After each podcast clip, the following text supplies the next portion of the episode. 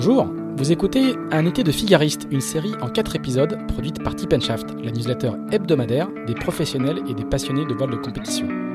Les figaristes, ce sont les marins qui participent chaque été à la solitaire du Figaro. Dans un été de figaristes, ils et elles racontent leur relation particulière à cette épreuve hors norme par laquelle les meilleurs coureurs français sont passés. Je suis Pierre-Yves Lautroux et je vous souhaite la bienvenue dans cet épisode d'un été de figaristes. Un été de figariste est sponsorisé par Carver. Si vous êtes un coureur pro ou amateur, vous connaissez forcément la marque d'accastillage qui équipe tous les bateaux de course, des mini aux ultimes en passant par les Figaro, les Classe 40 et les IMOCA. Après les poulies, les emmagasineurs, les hooks, les bloqueurs, les rails et les chariots de mât, Carver propose désormais des winches.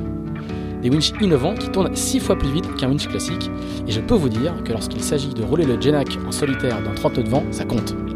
Pour les découvrir, rendez-vous au showroom Carver qui ouvrira mi-septembre à Lorient-la-Base.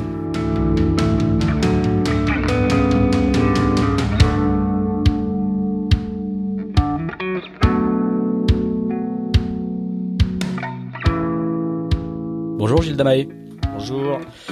Euh, merci de venir jusqu'à Tip Shaft, puisqu'on est dans le bureau de Tip Shaft euh, ce matin pour euh, ce dernier épisode de la série euh, Un été de figariste. Alors, euh, Gilles, on discutait juste avant de faire de, de, de, commencer cet enregistrement, et tu me racontais que tu étais en train de soigner ton genou. Donc la question traditionnelle que je pose aux figaristes après un Figaro, c'est comment on récupère, qu'est-ce qu'on fait, est-ce que les, les, sponsors tombent à Gravelotte quand on fait un bon résultat?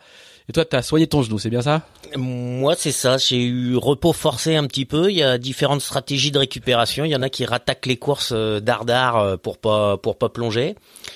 Moi, j'ai été repos forcé avec une attelle à mon genou, donc euh, voilà, suite à une entorse du genou gauche. Donc euh, donc voilà, du coup, moi, ça a été euh, ça a été repos repos repos repos avec des grosses nuits de 11 heures.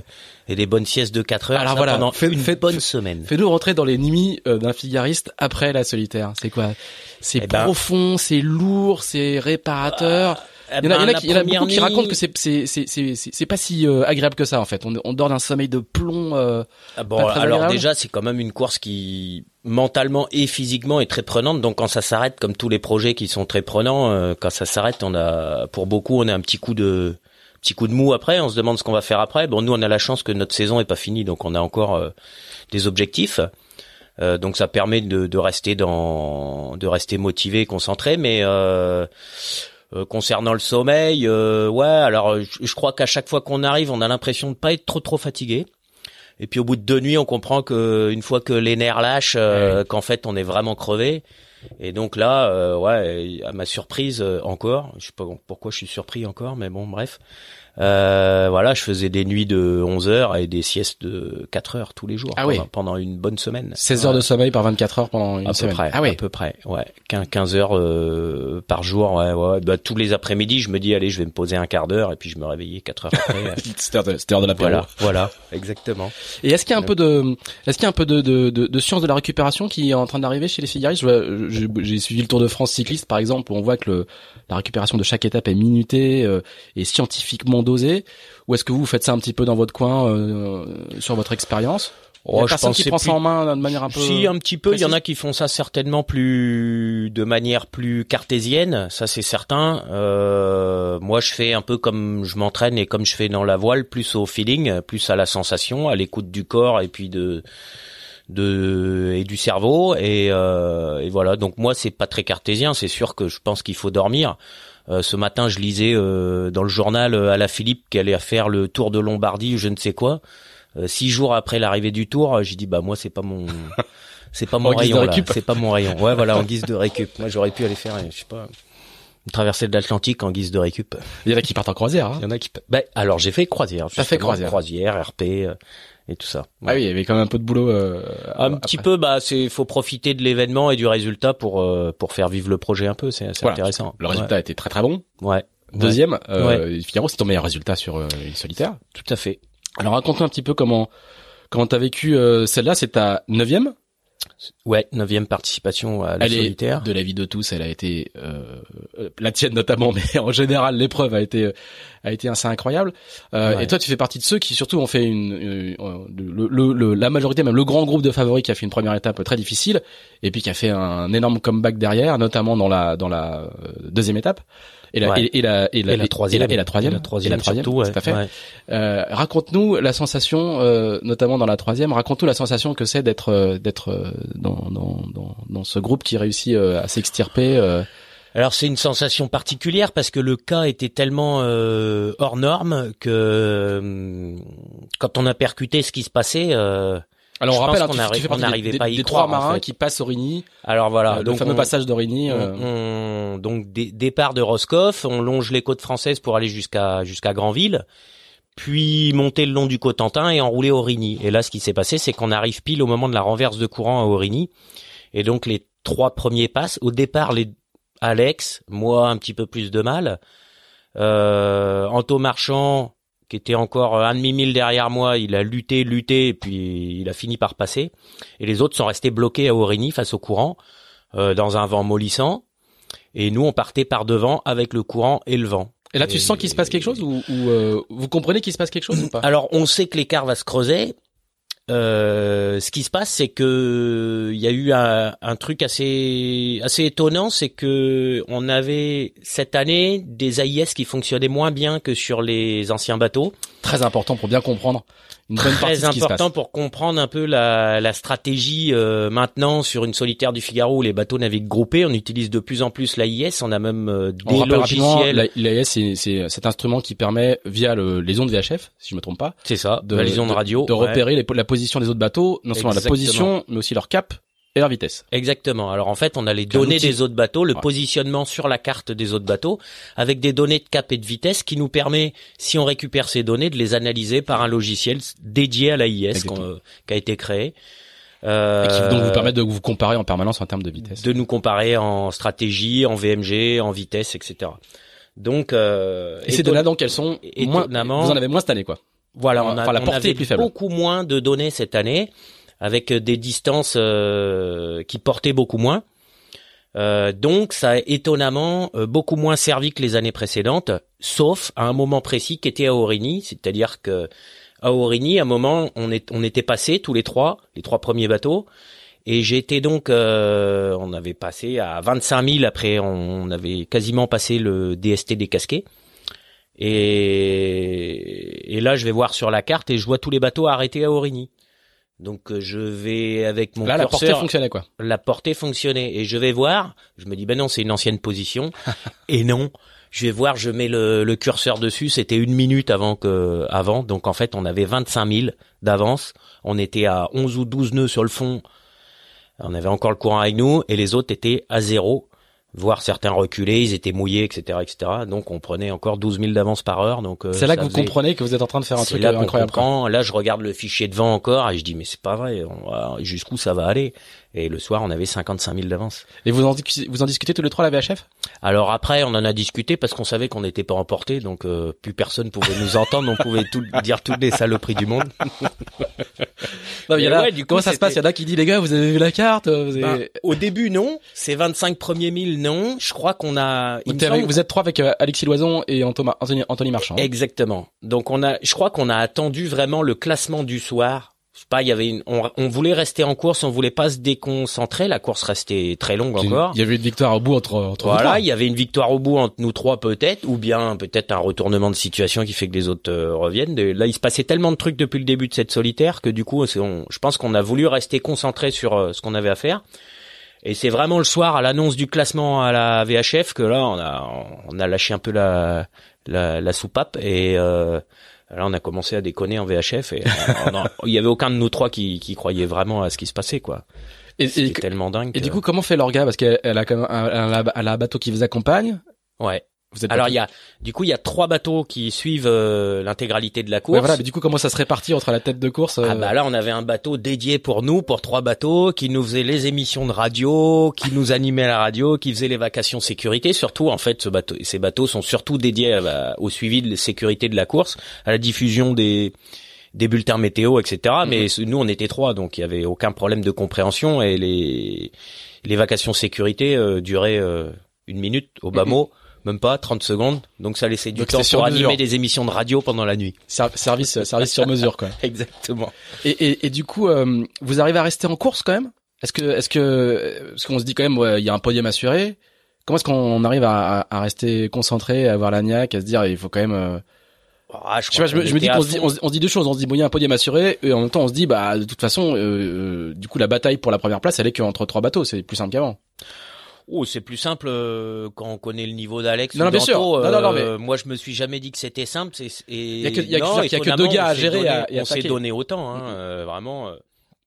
je crois que je sais pas. Je, je pense qu'on pourrait avoir tendance à sortir de l'épreuve en se disant bon bah ça reste là visuellement, on est presque à l'entraînement. Hein, Anto et Alex, c'est des copains avait un peu, sauf qu'il y a un contexte, il y a un gros bateau qui nous fait des vacations régulièrement, qui nous envoie des bulletins, qui nous envoie des classements, donc ça nous relance un peu.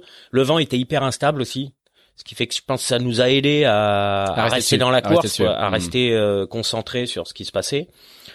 Donc, euh, donc voilà, mais c'est vrai que ça a été une épreuve particulière, mais non, on est resté à fond, hein. on s'est tiré la bourre comme comme jamais. Hein. Et, et euh, est-ce qu'il y a un moment où vous vous dites on, on, va faire le break quoi.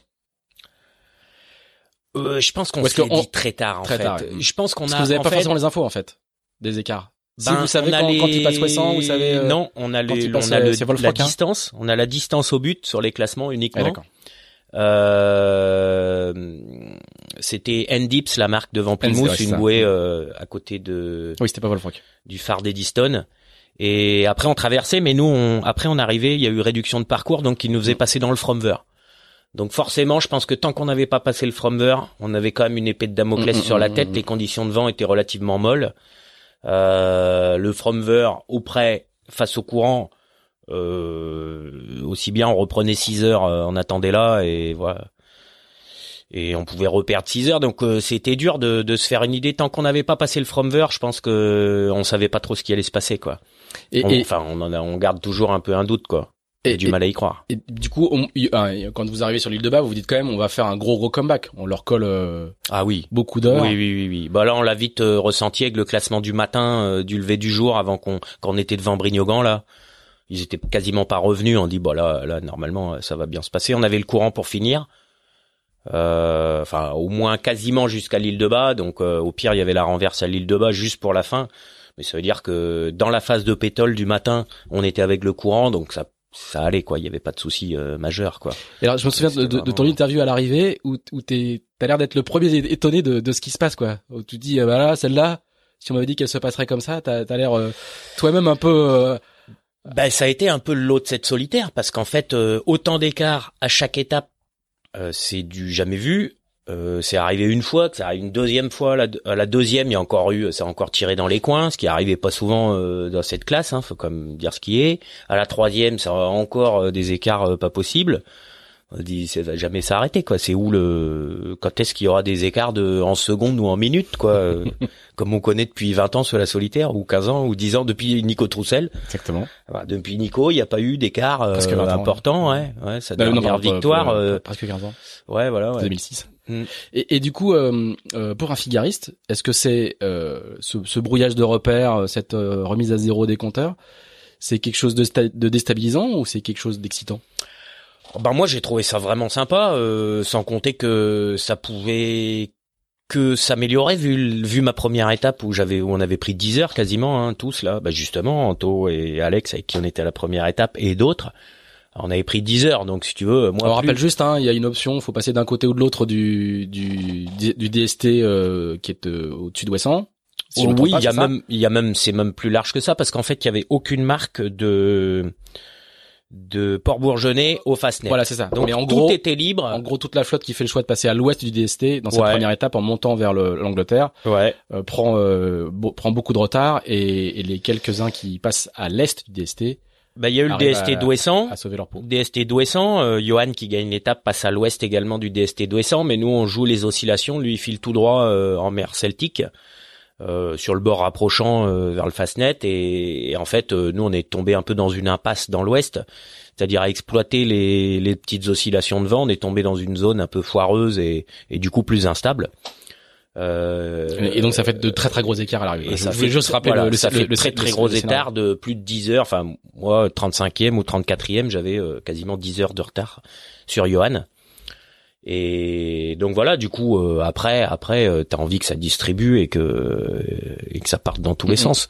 Et c'est un peu ce qui s'est passé. Mais du coup, la- la- ça, ça vous oblige à, à quoi? À changer vos schémas de fonctionnement?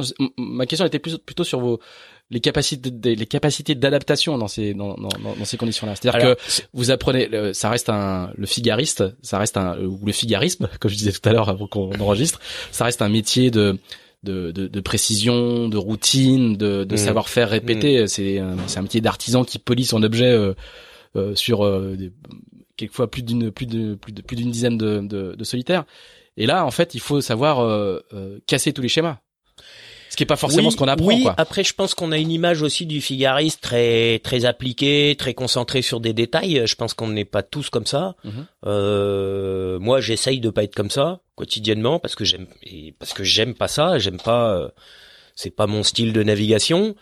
Euh, je pense à Adrien qui est pas du tout dans ce moule-là non plus. euh, et il y en a eu d'autres. Hein. On parlait à l'instant de Nico Troussel, c'était pas ça du tout. Il a Mhm. quand même gagné deux solitaires. euh, euh, voilà, je pense à Armel aussi, hein, qui a vraiment une capacité quand il navigue à, à naviguer quasiment tout seul. Je pense que la flotte serait pas là des fois, il ferait la même chose. Euh, donc voilà, mais c'est vrai qu'il y a quelques profils qui sont à, à l'opposé, on va dire, du, du, du standard du figariste, Oui, alors moi, c'était qui a une- tendance à jouer du des petits gains, Voilà. des petits gains tout le temps pendant longtemps, des gains On marginaux, parlait de cyclisme. mais ouais, voilà, mais bon, des gains marginaux multipliés par euh, voilà pendant trois jours, ah ben ça fait, ça fait, euh, c'est comme ça que que par exemple Charlie euh, gagnait des solitaires en gagnant euh, mètre par mètre, euh, enfin, Des étapes. gagnait pas des Des- solitaires justement, des, mais des ouais. étapes. Euh, voilà, donc c'est deux modèles différents et bon pour revenir à ta question, c'est vrai que moi ça m'a changé complètement mon schéma pour la deuxième étape d'avoir pris une une grosse rouste à la première. Euh, moi je suis parti d'Irlande et d'ailleurs sur les conseils de insistants de mon sponsor qui m'a bien précisé, vas-y, euh, fais-toi plaisir, si une option se présente, euh, faut qu'on parle de nous et si tu la sens, euh, bah vas-y, faut la tenter. Et je, sais que je suis parti d'Irlande. Déjà, j'étais le seul sous-spi en quittant les côtes irlandaises. Tout le monde était sous Genac, j'étais le seul sous-spi. Je me suis pas posé une seule fois la question est-ce que c'est en- je me suis, j'ai jamais regardé la différence d'angle avec les autres. Hmm. J'ai fait mon truc et puis voilà, et ça s'est plutôt bien passé. Après j'ai fait les, après il y a eu le sud du DST euh, décasqué justement après l'île de White. Bon voilà, c'est vrai que ça a changé. J'aurais été dans les premiers du classement. C'est clair que j'aurais pas navigué de cette façon-là. Et, et du coup, euh, euh, tu parlais de ton sponsor, qui est Brace Cola. On va quand même, on va quand Mhm. même le citer. On peut citer les marques dans, Bien dans- sûr. dans le podcast. Euh, c'est important quand il vient te dire justement, euh, vas-y, fais-toi plaisir, navigue libéré. Ah bah, il faut d'abord qu'on parle de nous. bah, C'est-à-dire que tu l'aurais, ça, ça, ça, ça c'est une, c'est un petit poids de plus dans la balance en faveur de ce, de ce choix de navigation ou euh, Ah oui, clairement. Ouais. Ah bah clairement, ça joue. Je pense que on fait ça pour se faire plaisir, mais il y a aussi évidemment un poids économique euh, dans le monde de la voile et dans le, et dans le non monde du les- sport les conseils qu'on du sponsor pourraient être mauvais. C'est ça que je veux dire. Ah bah, les- coup, ah bah, euh, très clairement, les conseils du sponsor peuvent être mauvais et j'aurais pu prendre double bâche. euh. Mais bon, un, ça n'a pas été. Deux, si j'avais rien tenté, il serait rien passé. Euh, j'aurais, je serais jamais revenu. Donc, euh, et mais, mais effectivement, j'aurais pu me planter en prenant des risques encore. Mais euh, bon, se planter plus à la rigueur, euh, moi, ça me ça me dérange moins quoi. Tant pis, ben on tente des trucs, on tente des trucs. C'est la loi du sport et de la stratégie faut du panache. c'est faut du panache et puis c'est un sport où on maîtrise pas tout stratégiquement ben faut essayer de jouer sur ce paramètre entre guillemets chance hein. il y a une forme d'incertitude faut le jouer à, faut la jouer à fond et puis euh, et puis des fois bah faut savoir euh, euh, limiter les risques euh, liés à cette incertitude de météo quoi T'es, euh, plus Julien Alaphilippe que Chris Froome quoi. Pour continuer la, la... euh, ouais mais je connais mal en fait je connais mal le cyclisme donc je peux pas trop t'en parler je je regarde pas assez Bon, Alaphilippe, c'est le gars qui a fait, qui a Ouais, gagné plein ouais, d'étapes, non, mais qui était en jaune et ouais, qui était pas oui, fait oui. pour gagner le, le- le ouais Tour de France. ouais ouais Euh, Gilda, par contre, euh, euh, si t'es un, un, un figuriste qui navigue de manière euh, euh, très libérée, on va dire, en tout cas en essayant de, de, de faire ses propres ses propres choix, euh, t'as aussi un parcours qui fait que t'es devenu figuriste au final, figuriste à plein temps, je dirais, euh, un petit peu sur le tard. Raconte-nous un peu Ouais. cette cette euh, cette relation que t'as eue avec euh, avec ce, ce bateau et ce support où t'as fait plein de petites piges à intervalles très réguliers. T'as un très, ouais ouais T'as ouais gagné ouais, le Tour de. Bretagne plein de fois, t'as fait de- Ouais. plusieurs podiums sur la G2R. Donc Ouais. t'es à la fois un pilier et en même temps à plein temps euh, avec un sponsor depuis pas si longtemps que ça. Ben cette- cette oui, c'est ça. J'ai pas eu de sponsor régulier qui m'a permis d'être là tous les ans, et à la fois c'est ce qui m'a permis de naviguer euh, beaucoup sur d'autres supports et de continuer à apprendre, notamment avec à intervalles réguliers en faisant pas mal de tours de France à la voile. Euh, et puis fait, effectivement, j'ai commencé sur le tard parce que ma première solitaire c'était en 2006, donc j'avais plus de 30 ans. Euh, ce qui est tardif, qui Aujourd'hui, est presque les- un vieux aujourd'hui dans, le monde d'un canons, en euh, Figaro. Euh, Sachant que Tom Laperche a 21 ans ou un truc comme ça. Ouais, qui fait- exactement. qui fait, euh, bah, dixième ouais. de la première étape. Eric Delamare, il a commencé, il avait 18 ans. euh, Donc voilà, c'est vrai que à 31 ans, j'étais presque un vieux, mais avant, on avait une Au école final, de. Benjamin Schwartz qui, qui gagne le, classement bisu n'a pas, je sais pas quel âge il a, mais il a, il a, il a Bah ouais, c'est pas. il a plus de 25 ans. Bah ouais, il a une grosse expérience au large, en multi, en sur d'autres supports. Donc euh, bah c'est c'est intéressant. Ça laisse la place à tout le monde. Ça montre que on peut naviguer tard, longtemps, bien.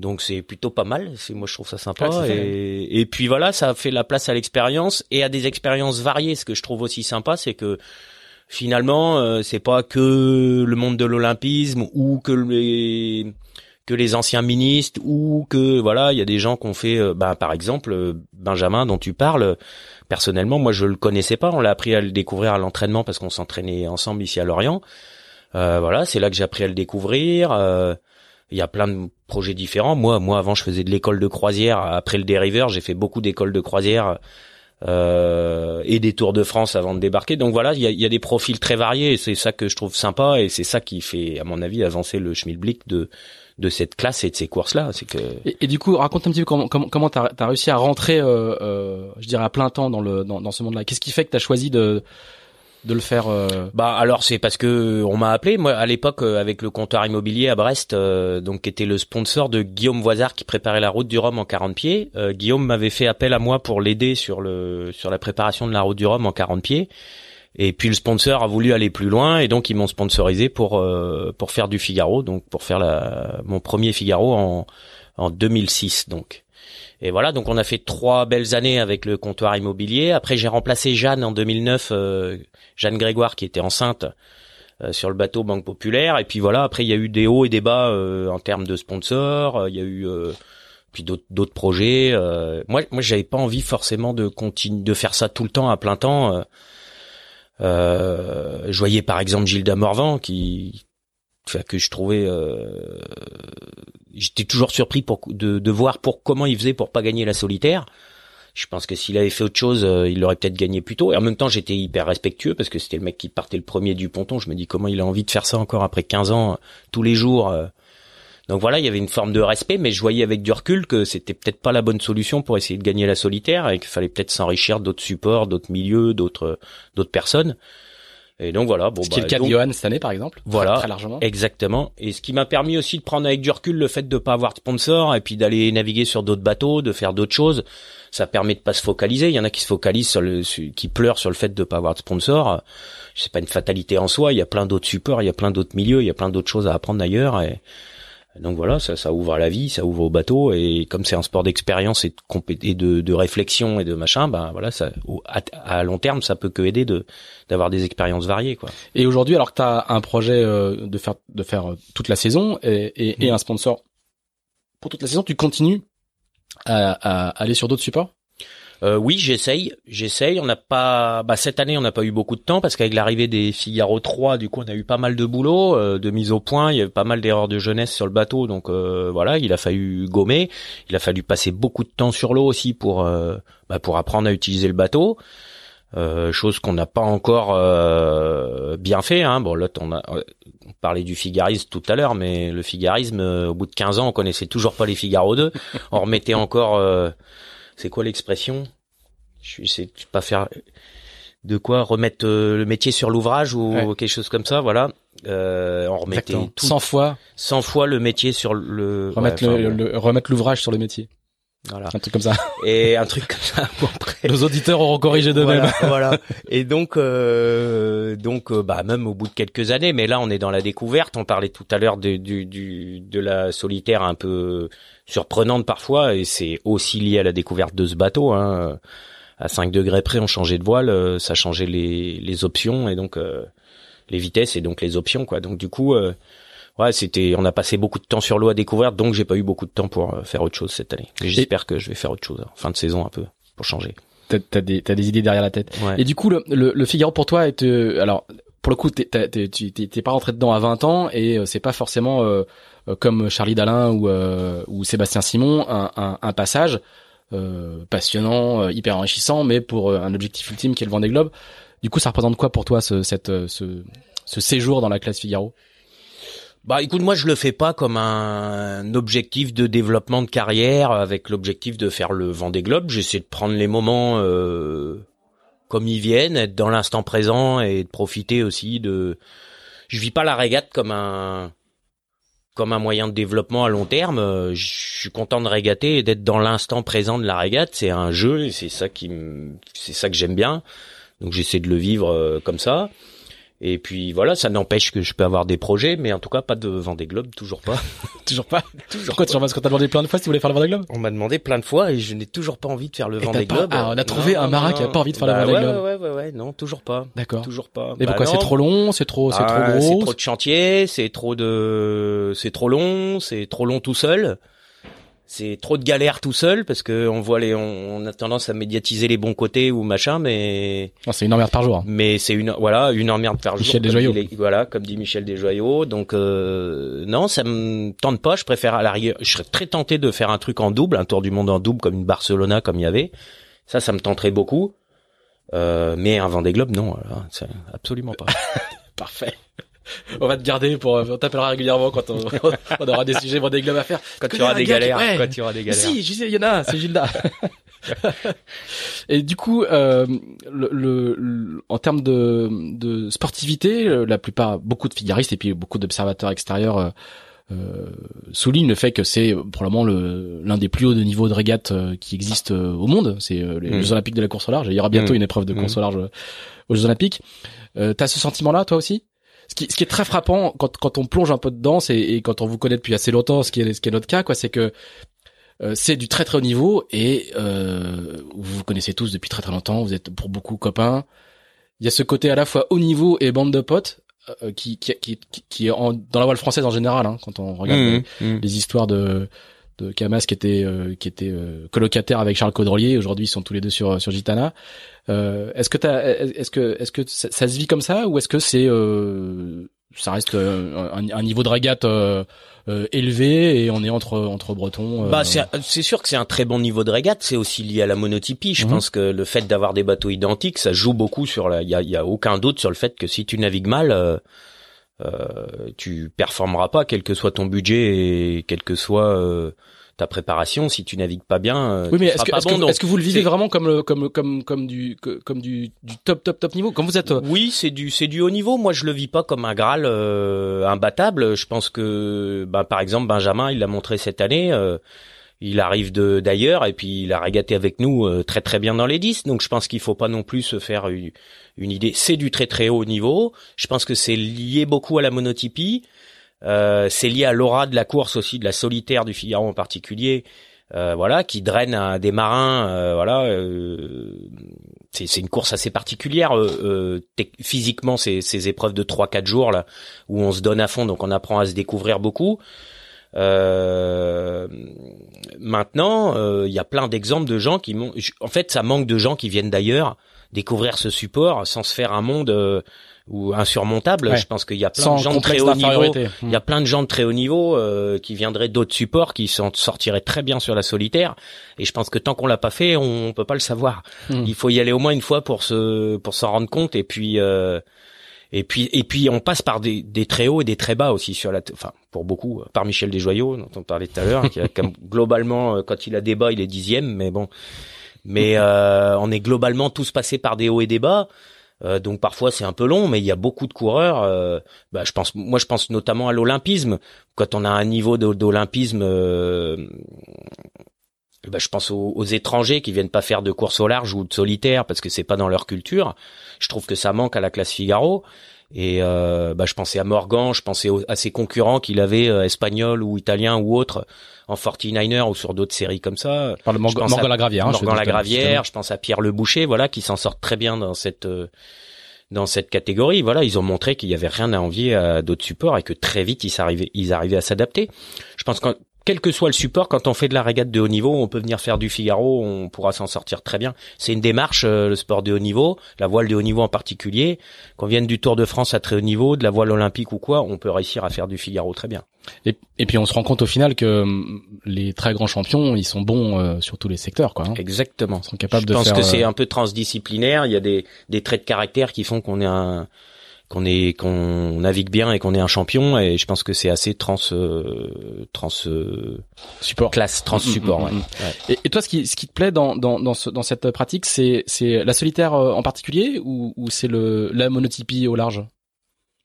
Alors il y a les deux. Moi c'est vrai que j'ai un j'ai une attirance particulière pour la solitaire parce que c'est un format de course où j'ai vraiment appris à me connaître personnellement, physiquement, mentalement. Euh, les, ces étapes là de 3, 4, 5 jours, ça fait un état de fatigue très particulier où on se donne vraiment à fond et où on, on apprend beaucoup de choses sur soi. Euh, Qu'est-ce que t'as j'ai- appris sur toi? Bah sur la gestion du sommeil, sur la gestion de- des émotions euh, quand on est crevé, sur euh, voilà jusqu'où on peut aller euh, sans avoir d'hallucinations ou en ayant des hallucinations. Euh, voilà, c'est des choses que on peut pas reproduire à l'entraînement. On va pas faire en transat parce que il faut qu'on tienne et il faut qu'on ait l'esprit lucide. Donc euh, voilà, il y a des il y a des des bornes à mettre qui sont différentes. Euh, voilà, donc c'est à mes yeux un exercice un peu particulier et qui a une place particulière moi dans ma dans mon cœur quoi. Ouais, c'est vraiment un truc euh, qui m'attire. Et d'ailleurs, euh, comme par hasard, je pense que si les anciens comme Armel, Loïc et tout ça, ils reviennent à chaque fois, il n'y a pas que le support, il n'y a pas que le niveau de il y a, y a, y a quelque chose en plus qui fait que voilà le petit la petite touche. Ouais, presque une relation euh, euh, un peu intime, quoi. Ouais, ouais, ouais, ouais. Ouais, puis on est tout seul sur le bateau, dans des formats particuliers. C'est pas une les transats à G2R, j'aime beaucoup aussi transat en double, en monotype, je trouve ça très attirant, mais voilà, je et j'ai- j'aime beaucoup, mais il y a le pas ce voilà cette petite truc en plus qui fait que qui te pousse à aller Ouais. dans des zones euh, Ouais, qui étaient ouais. qui étaient euh, in- inconnues euh, Mm. inconnues pour toi. Mm. Est-ce que euh, t'as fait euh, c'était ta neuvième édition Est-ce que justement ces zones-là, tu les réexplores à chaque fois, à chaque solitaire? Tu emmagasines des nouvelles expériences ou euh, il y a une forme de, de routine entre guillemets qui se met en place? Hum, écoute Est-ce qu'à chaque fois, alors on va, on va enlever celle-là qui est exceptionnelle, mais sinon, Ouais. est-ce que, est-ce qu'à chaque fois vous grappillez encore quelque chose? Alors sur la oui sur la maîtrise de la fatigue et du et de la récupération et du sommeil, clairement on, on progresse d'une année sur l'autre. Ça je crois qu'il n'y a pas de il y a pas de doute. Euh, cette année, je me suis surpris. Alors on dit on enlève cette année. Cette année, je me suis surpris pour la première fois depuis quelques années à avoir des hallucinations et à raconter n'importe quoi. Ah oui. Dans dans la quatrième que tu n'avais pas, que tu n'avais pas avant. que je n'avais plus avant euh, Ah. parce que j'avais appris à me à me gérer. Là, à cause de la fatigue liée à des conditions difficiles et tout ça, il y a un moment où j'ai senti que j'étais pas euh, très lucide et que j'avais mal géré, mais j'arrivais pas à- avec les conditions de vent changeantes à, à dormir. Euh, je crois que Corentin, il m'a raconté qu'il était debout dans le cockpit, qu'il était tombé. Je pense que malgré l'expérience qu'il a, à un moment, il s'est fait surprendre aussi, quoi. Donc on est plusieurs là. C'était un contexte assez particulier cette année. Mais euh, oui, je crois que tous les ans on apprend, on apprend, on apprend, on apprend, et en fait on n'arrive pas à le reproduire à l'entraînement. Donc c'est une fois par an pendant un mois qu'on apprend. Mhm. Donc ça- peut finalement être très long. C'est- c'est qu'un mois d'entraînement euh, ciblé pendant euh, un mois, et moi je l'ai pas fait tous les ans depuis 2006. Donc euh, ben c'est sûr que ouais, on peut mettre longtemps à apprendre sur soi. Et euh, tu dis c'est pas reproductible euh, à l'entraînement, ça veut dire que le, le, cette euh, le- il y a un avantage presque mécanique à, à accumuler les solitaires du coup. Bah oui, en fait, on n'ira jamais aussi loin dans le niveau de fatigue et de voir comment on réagit quand on est fatigué sur un entraînement. Euh, Quand on fait un entraînement d'hiver euh, à 2 heures du mat, il y a plus personne, tout le monde est à la banette. Hein, euh, Et, et du coup, du coup, tout enfin, le monde. ce que Ça veille, mais ce que, ce que je voulais souligner, c'est que c'est que il faut faire beaucoup de solitaires pour arriver à la gagner. Ah, je suis pas sûr. Je suis pas sûr. Non, non, je suis pas sûr. Je pense qu'après il y a un piège. euh, euh, je pense aussi qu'on navigue en peut-être certains se naviguent à se poser moins de questions quand on quand c'est les premières ces premières solitaires. On navigue un peu plus librement, sans trop en fonçant un peu plus, euh, sans trop cérébraliser sa course. Et donc euh, ça permet aussi peut-être d'être moins fatigant, moins fatigué. Est-ce que tu sens que tu es parti pour en faire euh, beaucoup d'autres? Bah écoute, j'aimerais bien, mais j'aimerais bien aussi varier un peu peut-être. Varier un peu. Euh, je suis assez tenté pour faire la prochaine route du Rhum. J'aimerais bien, c'est que ça y est, j'ai 44 ans, je me dis, il faudrait, faudrait bien que je la fasse un jour. Donc ça me tente bien, on réfléchit, on y travaille. D'accord. Sur quel euh, type de support? Euh, Ben je sais pas encore. Ben je sais pas encore. Il y a des questions de budget qu'il faut gérer. Il y a des. Moi je trouve qu'il y a une classe qui m'attire beaucoup, mais qui qui manque de concurrence, c'est la classe multi 50. Mhm. Je trouve dommage que ça manque de concurrents parce que je trouve que c'est une très belle classe et ça mériterait beaucoup plus de, de visibilité et de concurrents. Mais bon, au jour d'aujourd'hui, il y en a pas beaucoup. Elle, est dans une phase de transition, on va dire. Ouais, ouais, ouais, ouais. Elle va, elle va se C'est des bateaux vraiment sympas. Il y a une belle équipe, il y a une bonne ambiance.